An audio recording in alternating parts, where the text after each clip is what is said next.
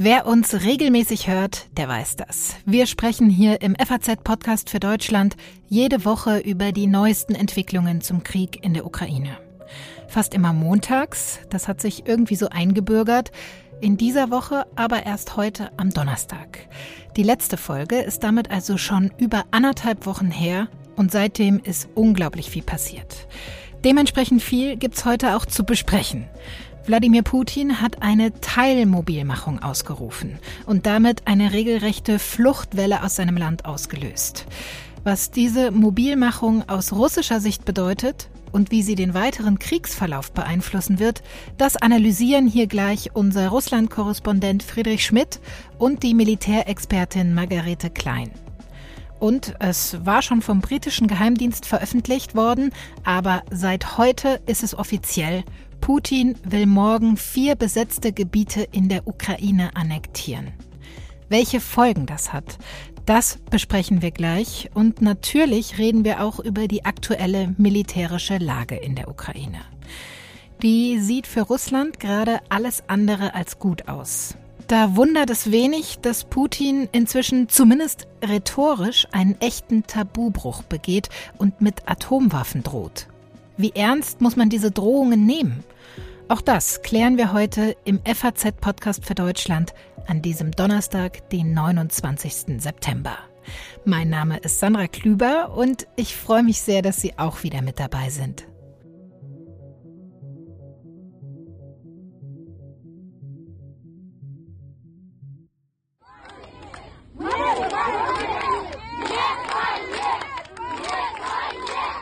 Nein zum Krieg, rufen sie. Auf einer Demo in der russischen Teilrepublik Dagestan. Und so wie hier wächst offenbar vielerorts in Russland gerade der Unmut und der öffentliche Protest gegen den Krieg, seit Präsident Putin in der vergangenen Woche eine Teilmobilmachung angeordnet hat. Was diese Teilmobilmachung für Russland und auch für den weiteren Kriegsverlauf bedeutet, darüber will ich jetzt mit unserem Russland-Korrespondenten Friedrich Schmidt in Moskau sprechen. Hallo Friedrich. Hallo. Am Montag, vergangene Woche, da warst du ja auch schon hier im Podcast zu Gast bei meinem Kollegen Andreas Krobock. Und da hast du davon gesprochen, dass für einen Großteil der russischen Bevölkerung, auch mit den Rückschlägen, die das Land in der Ukraine verzeichnet, kein großes Umdenken passiert, dass die Stimmung deshalb nicht kippt. Ja, und vor allem, dass der Krieg für die meisten Menschen in Russland immer noch sehr, sehr weit weg ist. Das hat sich jetzt innerhalb weniger Tage ganz schön verändert, oder? Das ist richtig, ja. Das hat sich verändert schlagartig am vergangenen Mittwoch, am 21. September, äh, mit einer Ansprache, die von Putin ausgestrahlt wurde. Wahrscheinlich war sie vorher schon aufgezeichnet, aber dann wurde sie ausgestrahlt mit der Anordnung der Mobilmachung. Um unser Heimatland, seine Souveränität und territoriale Integrität zu schützen und die Sicherheit unseres Volkes und der Menschen in den befreiten Gebieten zu gewährleisten, halte ich es für notwendig, den Vorschlag des Verteidigungsministeriums und des Generalstabs zu unterstützen, eine Teilmobilmachung in der Russischen Föderation durchzuführen. Der hat es als Teilmobilmachung bezeichnet, aber es ist tatsächlich eine Mobilmachung, die eben die Teile betrifft, die man gerade ausheben will. Also das ist wirklich sehr weitreichend und jetzt sind viele Russen gezwungen, sich erstmals mit dieser politischen Lage auseinanderzusetzen. Das ist für viele eigentlich ein, wie ein Erwachen, kann man sagen, ein Schock. Mhm. Der Krieg oder die Spezialoperation, wie es in Russland heißt, ist für viele Menschen also plötzlich sehr nahe gekommen. Du hast es gerade schon angesprochen. Offiziell trägt das Ganze das Label Teilmobilmachung. Aber was sieht die denn genau vor? Wie kann die zum Beispiel ausgelegt oder auch erweitert werden? Also in Putins Erlass, der dazu unterzeichnet und veröffentlicht wurde, sind nur so ein paar, ist von so ein paar Ausnahmen die Rede. Es ist sehr weit gefasst. Es gibt dann so Kategorien von, von Leuten, die erfasst werden. Die erste Kategorie soll sein auf der niedrigsten militärischen Rangstufe bis 35, danach bis 50, dann je nach höherem militärischen Rang von Reservisten dann auch älter. Es sind aber gerade in den ersten Tagen Fälle bekannt geworden, in denen Leute hm, wirklich nicht mobilisiert wurden, obwohl sie eigentlich zu alt waren und einen zu niedrigen Rang hatten und so weiter. Es hatte auch Putin gesagt, eigentlich sollten nur Leute mit militärischer Erfahrung dann da eingezogen werden. Da fragte man sich dann schon, wie soll denn das gehen, weil so viele Leute mit militärischer Erfahrung gibt es eigentlich nicht, um die 300.000, von denen zugleich die Rede war, dann aufzufüllen. Also da gibt es auch offenbar so Quoten für jede einzelne Region und die werden dann halt irgendwie voll gemacht mit Leuten. Es gibt einfach Unmut, das merkt man. Da versucht man jetzt gegenzusteuern und hat dann so offiziell dann quasi gesagt, ja, es wurden Fehler gemacht, hat dann auch einige Leute wieder zurückgeschickt, deren Fälle bekannt geworden waren. Die gar nicht auf die eigentliche Teilmobilmachung passen und trotzdem einen, einen Berufungsbescheid bekommen haben es passt ja im Grunde so gut wie jeder dazu. Mhm. Also, aber es, aber es gab halt so Fälle, in denen widersprach sich das eigentlich mit dem, was öffentlich gesagt worden war, wer da eingezogen würde. Und dann sah man da so Fälle von irgendwie 60-Jährigen, die da irgendwie dann den, den Einberufungsbefehl bekommen haben. Und solche Fälle hat man dann rückgängig gemacht zum Teil. Es gibt auch viele, die versuchen jetzt äh, zu fliehen aus dem Land. Es gibt dann Unternehmen, die versuchen, ihre Mitarbeiter freizustellen, zu reservieren, sagt man hier da ist wirklich auf jeden Fall in den letzten Tagen sehr große Aufregung in der Sache. Mhm. Und das war natürlich auch vorhersehbar für die Führung im Kreml. Es hieß ja auch im Vorfeld oft, das wäre innenpolitisch einfach viel zu heikel, da würde viel zu viel ja auf dem Spiel stehen für Putin. Wie erklärst du dir das denn, dass er jetzt trotzdem diesen Schritt gegangen ist? Also ist das wirklich Verzweiflung in Anführungsstrichen? Steht er so sehr mit dem Rücken zur Wand? Ich denke schon, denn es spricht eigentlich alles dafür, dass es das ist. Die militärische Lage muss offenbar wirklich so dramatisch sein für die russische Seite in der Ukraine, dass sie einfach Leute brauchen. Und dann haben sie jetzt eben dieses letzte Mittel eigentlich, muss man sagen, gewählt, denn das ist etwas, das Putin vorher nie gemacht hat. Ich habe gerade neulich mit einem Soziologen gesprochen, Grigori Judin, dieses Interview können Sie bei uns auf der Website finden. Packe ich äh, in die Show Notes natürlich für alle, die ja, das interessiert. Wunderbar. In dem Interview sagt er, dass Putin eigentlich immer auf Demobilisierung gesetzt hat. Er hat dafür gesorgt, dass die Leute sich nicht kümmern sollen, dass sie sich nicht für Politik interessieren müssen, dass er sich um alles kümmert. Und dann gibt man vielleicht mal sein Kreuz ab bei irgendeiner Wahl, die auch nicht so doll ist oder so. Aber jedenfalls um solche Sachen wie Krieg und Frieden sollen sie sich nicht kümmern müssen. Und jetzt setzt er auf einmal auf Mobilisierung. Das beißt sich mit allem, was vorher passiert ist. Dass die Leute eben sollen jetzt auf einmal sich für eine Art Volkskrieg begeistern. Ne? So als wäre da wieder ein vaterländischer Krieg wie 1812 oder 1941. Und das ist schon ein sehr großer Bruch mit dem, was, was Putin vorher gemacht hat. Und es ist überdies ja auch gar nicht ersichtlich, ob das militärisch so viel bringt, wenn da Leute, die jetzt, wenn überhaupt, es gibt auch Berichte, dass Leute direkt an die Front geschickt werden, aber wenn überhaupt, werden die notdürftig ausgebildet und dann dahin geschickt. Ja, was soll das bringen? Aber es zeigt offenbar, dass sie wirklich nicht wussten, wo sie noch Leute herbringen sollen. Das ging jetzt auch alles wahnsinnig schnell. Erste Rekruten, die wurden bereits eingezogen. Hier hören wir zum Beispiel einen Kommandanten in St. Petersburg, der den Rekruten für ihren Einsatz dankt, ihren künftigen. Aber du hast es gerade schon gesagt, also die werden, wenn überhaupt, dann dürftig ausgebildet. Umso mehr kann man natürlich von unserer ja, Sichtweise her nachvollziehen, dass Hunderttausende Menschen seitdem aus dem Land geflohen sein sollen, eben aus Angst davor eingezogen zu werden. Zum Beispiel dieser junge Mann hier. Ну, вообще, я уже весной приезжал, вот, э, то есть там, чтобы санкции обходить, нужно было регистрировать юрлицо.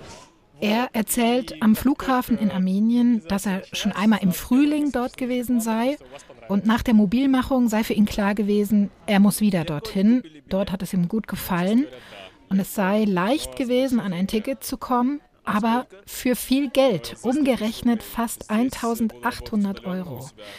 Das ist ein Schnäppchen. Die Preise, die sind nach der Mobilmachung regelrecht durch die Decke gegangen, oder? Ja, das ist so.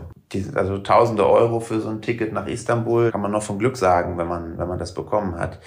An den Landgrenzen gibt es Staus in, und teilweise Wartezeiten von mehreren Tagen. Also besonders krass ist die Lage an dem Grenzübergang nach Georgien, von Nordossetien nach Georgien. Ja, ich habe gestern mit jemandem gesprochen in Kasachstan, einem Russen, der schon seit dem Frühjahr da ist.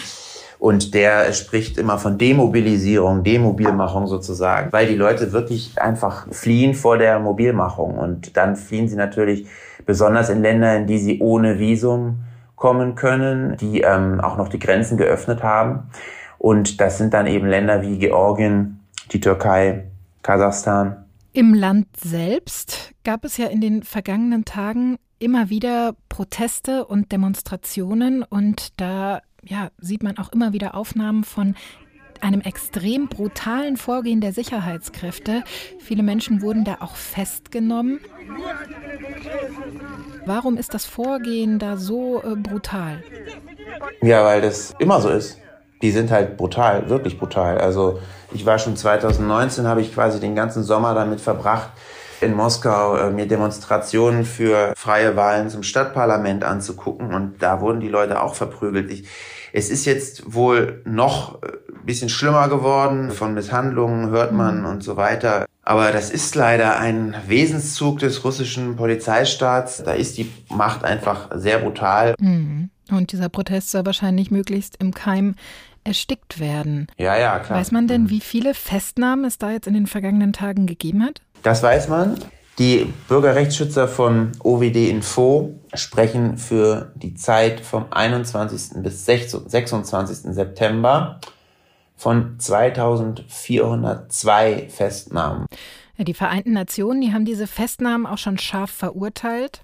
We are deeply disturbed by the large number of people who have been reportedly arrested in the Russian Federation for protesting after the authorities announced a partial mobilization of troops.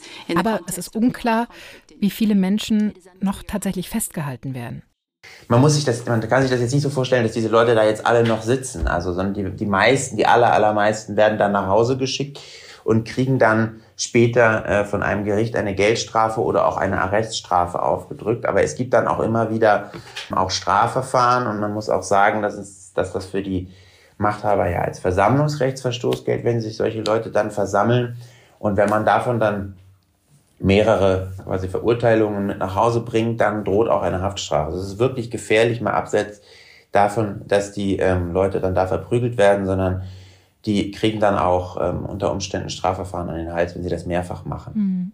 Ich wüsste gerne noch von dir, wie reagiert denn eigentlich auch ja so die Wirtschaft in Russland auf diese Mobilmachung? Ja, da ist jetzt natürlich auch Düsternis angesagt. Ich meine, die Lage war schon vorher düster. Da geht es ja um jetzt, die Mitarbeiter, die da möglicherweise ja, auch, äh, dann fehlen. natürlich, klar. Also man, man bemüht sich jetzt eine Reservierung zu bekommen. Das Wort dafür ist Bron. Das ist so ein bisschen so, als wäre es eine Reservierung wie in einem Restaurant. Aber das können nicht alle bekommen. Es gibt bestimmte Branchen, so IT ist zum Beispiel so eine oder Medien auch, aber dann wiederum nur systemrelevante Medien und so. Und das sind dann natürlich irgendwelche Staatsmedien und so.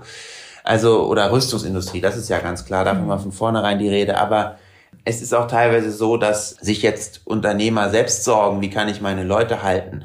Natürlich ist das auch für diese Unternehmer ein riesiges Problem. Also ohnehin ist, ist hier die Wirtschaft gerade äh, am, am ächzen ne, mit diesem ganzen, äh, wo, wo kriegt man überhaupt Ersatzteile her? Ein Riesenproblem bei Autos, Ersatzteile ähm, oder Waren. Die ganzen Logistikketten sind ja ähm, gestört. Ähm, Zahlungen mit dem Ausland sind viel schwieriger abzuwickeln. Äh, der Import ist ja vollkommen eingebrochen und und jetzt auch noch das. Insgesamt gesehen äh, ist das ist das auch wirtschaftlich ein Desaster. Ja, also der Unmut wächst nicht nur in der Gesellschaft, in der russischen, sondern auch in der Wirtschaft. Würdest du sagen, dass jetzt der Rückhalt für Putin tatsächlich langsam flächendeckend wegbricht? Ich denke, das ist zu schwer zu sagen. Es ist zu früh zu sagen. Es ist jetzt erst, das dominiert jetzt erstmal noch das Gefühl von Schock. Dieser russische Gesellschaftsvertrag, dass Putin sich nicht einmischt in das Leben der Leute, solange sie nicht auf die Straße gehen und irgendwas fordern, solange sie sich nicht zu sehr über irgendwas aufregen. Der ist jetzt in Gefahr, er bröckelt, er ist vielleicht noch nicht ganz weg. Aber wenn das jetzt so weitergeht, wenn da jetzt wirklich Zehntausende russische Familienväter und Söhne verheizt werden in irgendwelchen Angriffswellen, um irgendwelche Dörfer im Donbass zu erobern, also ich kann mir, ich kann mir nicht vorstellen, dass das wirklich auf Dauer dann noch diesen legendären russischen Gleichmut dann bewahren hilft. Sagt unser Russland-Korrespondent Friedrich Schmidt. Vielen Dank für deine Einschätzungen. In Russland bröckelt also langsam der Rückhalt für Präsident Putin und die Unterstützung der Spezialoperation, wie der Krieg in Russland ja genannt werden muss, der gleich mit. Bei mir am Telefon ist jetzt die Militärexpertin Dr. Margarete Klein. Sie leitet bei der Stiftung Wissenschaft und Politik in Berlin die Forschungsgruppe zu Osteuropa und Eurasien und beschäftigt sich seit vielen Jahren mit der russischen Sicherheits- und Verteidigungspolitik und dem russischen Militär. Schönen guten Tag, Frau Klein. Guten Tag. Wir haben gerade ausführlich mit unserem Russland-Korrespondenten über die Teilmobilmachung gesprochen. Was sagt die denn eigentlich, wenn wir sie jetzt mal militärisch betrachten, über den Zustand der russischen Truppen in der Ukraine aus? Er zeigt auf jeden Fall ganz klar, dass die personellen Verluste sehr hoch sind und dass sie auch nicht über sowas wie eine stille Mobilisierung ersetzt werden können. Denn das hat man in den letzten Monaten versucht. Man hat hohe monetäre Anreize gesetzt, dass Freiwillige zu den Söldnergruppierungen gehen oder in die russischen Streitkräfte für einen kurzfristigen Zeitvertrag eintreten, um so die Personallücke zu schließen. Das hat nicht funktioniert und deswegen bleibt jetzt nur noch die Möglichkeit, Reservisten einzuberufen. Wie sinnvoll ist denn diese Rekrutierung von, wie wir ja auch gerade schon gehört haben, ähm, weitgehend unausgebildeten Menschen? Militärisch ist es mit einem großen Problem verbunden. Die müssen erstmal ordentlich trainiert werden. Es muss eine genügende Anzahl von Offizieren geben, die dann auch die Einheiten führen können. Die müssen auch ausgestattet werden und überhaupt auch wieder taktisch geschult werden. Also das ist eigentlich nichts, was kurzfristig geschehen kann. Es sei denn, man nutzt diese Leute tatsächlich nur als Kanonenfutter. Hm. Sie kennen ja das russische Militär sehr gut. Wie lange müssten diese Männer denn eigentlich ausgebildet werden, damit sie eben nicht ja zu diesem Kanonenfutter verheizt werden? Unterschiedlich lang. Also es gibt eine kleine aktive Reserve in Russland. Das sind Leute, die über einen gewissen Geldbetrag im Jahr immer wieder trainieren. Die sind also gut trainiert. Das sind aber nur so 20.000. Dann gibt's eine bisschen größere Reserve von Personen, die ihren Militärdienst vielleicht in den letzten zwei, drei Jahren absolviert hatten und deswegen wahrscheinlich noch eine ganz gute Erinnerung daran haben. Die brauchen weniger Auffrischtraining. Aber wir haben ja in vielen Berichten gesehen, dass Leute über 40 oder mit 50 einberufen werden, deren Training ja schon ewig lange zurückliegt. Da mhm. müsste man wahrscheinlich über Monate hinangehen. Ja, und diese Zeit, die wird Putin ja nicht haben. Hat das Ganze denn dann irgendwie Hand und Fuß oder ist das eigentlich ein Himmelfahrtskommando? Für viele wird es ein Himmelfahrtskommando sein. Das hängt natürlich davon ab, mit welchen Waffen auch die ukrainischen Streitkräfte in Zukunft ausgestattet sind und mit welchen Waffen die russischen Streitkräfte ausgestattet sind. Aber ohne adäquates Training ist die, die Gefahr, im Krieg verwundet oder getötet zu werden, natürlich sehr hoch. Auch ein anderes Thema müssen wir natürlich auch noch besprechen. Bis vorgestern wurde in vier russisch kontrollierten Regionen in der Ukraine wurden Scheinreferenten abgehalten. Dabei ging es um die Frage, ob diese Regionen künftig zu Russland gehören sollen. Scheinreferenten deshalb, weil das natürlich keine klassischen Abstimmungen waren und alles andere als demokratisch abgelaufen sind. Das Ergebnis war dann natürlich auch eine überwältigende Zustimmung. Und heute hat Präsident Putin dann auch offiziell angekündigt, dass er diese Regionen morgen annektieren will. Was bedeutet das? Das bedeutet eine Verschärfung politisch und auch militärischer Art. Politisch ist es so, dass die Tür zu Verhandlungen von der russischen Seite damit zugeschlagen wird. Für die ukrainische Seite gibt es eigentlich keine Grundlage mehr mit Russland Verhandlungen zu führen. Zelensky hat das angekündigt, wenn annektiert wird, ist die Tür auch zu. Militärisch bedeutet es eine Verschärfung dahingehend, wenn es ukrainische Rückeroberungsversuche geben sollte, dann kann aus russischer Sicht das gewertet werden als ein Angriff auf russisches Gebiet und damit natürlich mit einer ganz anderen Art der Reaktion. Das heißt, dort dürften dann auch Wehrpflichtige eingesetzt werden, die ja jetzt äh, in der Ukraine nicht eingesetzt werden dürfen. Dann ist es auch so, dass diese Oblast, also diese Gebiete, die man annektieren will, ja noch gar nicht in Gänze von Russland besetzt sind, sondern zum Teil nur zu 40, 50 Prozent.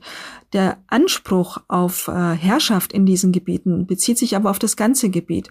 Das heißt, man wird jetzt aus russischer Sicht den Narrativ machen, dass man illegal von der Ukraine okkupiertes russisches Gebiet erobern müsse. Das hat also nochmal einen eskalierenden Charakter. Hm. Was bedeutet das denn ganz konkret für die ukrainische Gegenoffensive in diesen Regionen? Das bedeutet, dass die russische Gegenwehr oder gegen sozusagen die russische Aggression, muss man ja sagen, mhm. härter werden wird, weil man eben hier auch nicht verlieren kann innenpolitisch. Denn wenn man diese Gebiete zu russischem Staatsgebiet erklärt, muss man demonstrieren, dass man sie auch schützen kann vor, und so ist es ja dann in der russischen Wahrnahme, vor ukrainischen Angriffen. Das heißt, man kann hier kein Zurückweichen mehr machen, sondern ganz im Gegenteil, man muss offensiv werden von russischer Seite, um eben diese ganzen Gebiete einzunehmen und dann auch zu sichern. Und das bedeutet auch im Inneren dieser Gebiete dann eine massive Repressionswelle gegenüber allen, die ukrainisch und die ukrainische Identität aufrechterhalten wollen. Kann die Ukraine ihre Gegenoffensive jetzt unvermindert aufrechterhalten? Na, man muss es natürlich auch, denn man kann diesen Zustand der illegalen Annexionen ja nicht stehen lassen, mhm. auch aus innenpolitischen ukrainischen Gesichtspunkten heraus nicht.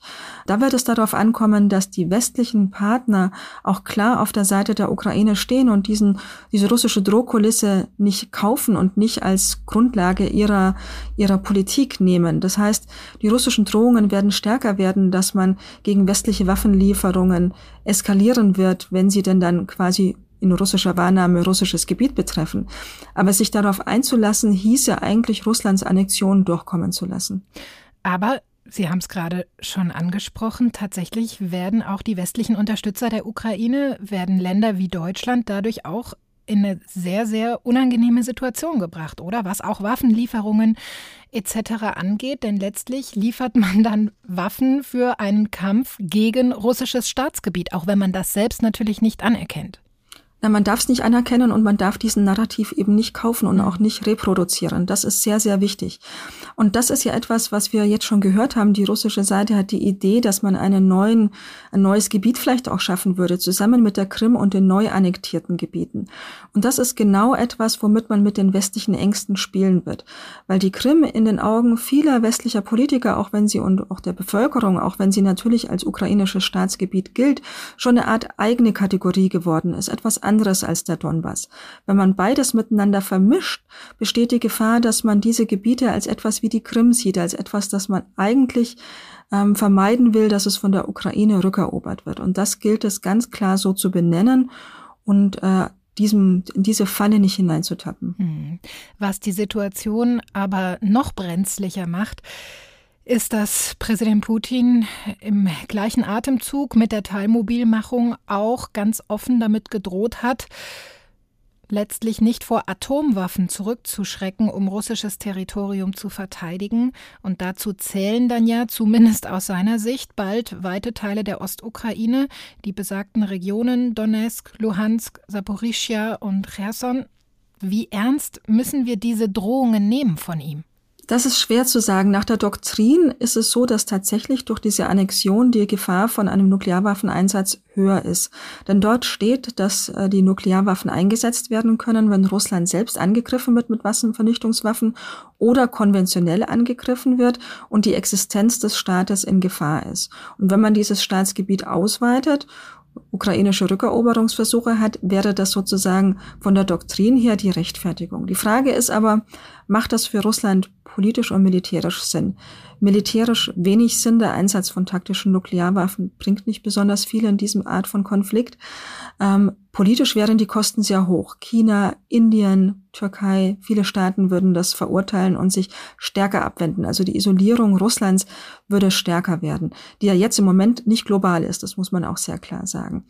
Aber ich glaube, man darf diese nukleare Drohung nicht so linear sehen, dass man sagt, nur Nuklearwaffeneinsatz oder gar keine, sondern dazwischen gibt es bei diesem Spiel mit den Ängsten, um das es ja eigentlich damit geht, ähm, Zwischenmöglichkeiten. Man kann zum Beispiel ein ukrainisches AKW ähm, beschießen oder eine chemische Fabrik und die Auswirkungen auf die Zivilbevölkerung wären ähnlich hoch und damit auch der Schrecken, die man verbreiten könnte. Man könnte dann immer noch sagen, es war wahrscheinlich die Ukraine, man weiß es nicht, das sozusagen Schwarze Peter-Spiel würde beginnen und man könnte diese Erzählung machen, dass man sagt, das ist nun mal der Krieg und passiert im Krieg und deswegen müsse der Krieg enden und zwar jetzt Einfrieren der Situation und das wäre zugunsten Russlands.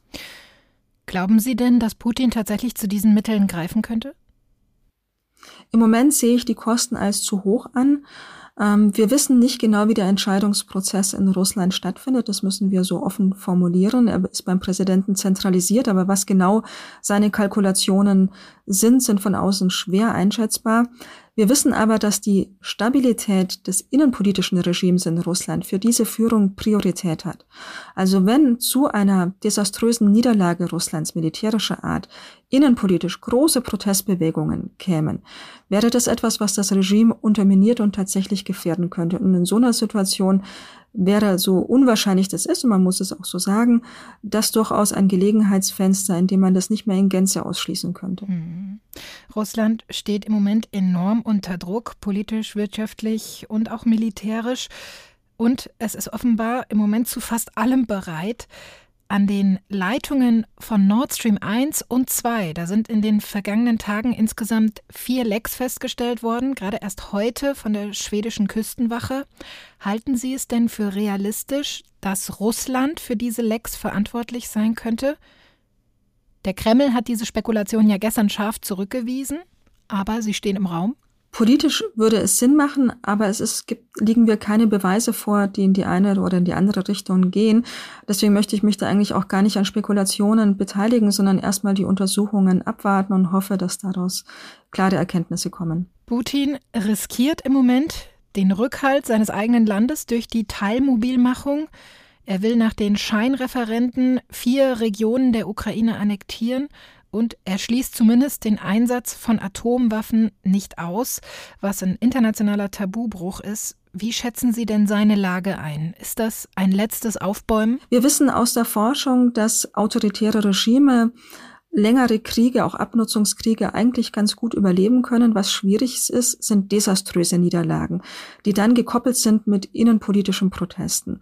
Die können zu einem Wandel führen.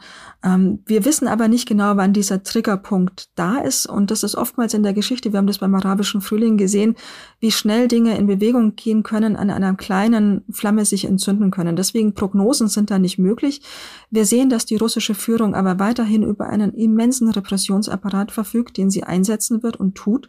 Und das mag ihr sicherlich Zeit geben. Wirtschaftlich sind die Folgen der Sanktionen noch gar nicht richtig in Russland angekommen.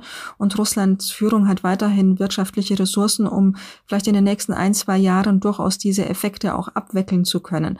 Sodass ähm, mir von einer unmittelbaren Kollaps dieses Regimes ich äh, von dieser im Westen ja oft verbreiteten Wunschvorstellung erstmal warnen möchte. Die Entscheidung in diesem Krieg, die ist also noch lange nicht gefallen, sagt Dr. Margarete Klein von der Stiftung Wissenschaft und Politik. Es ist ja kein schönes, aber vielleicht ein gutes Schlusswort. Vielen Dank für das Gespräch. Danke Ihnen. Ja, das war's für heute beim FAZ Podcast für Deutschland. Mitgearbeitet an der heutigen Folge haben Michael Teil und Kevin Kremmel. Ich bin Sandra Klüber und sage vielen Dank fürs Zuhören. Morgen begrüßt Sie hier an dieser Stelle mein Kollege Andreas Krobock. Machen Sie es gut. Tschüss.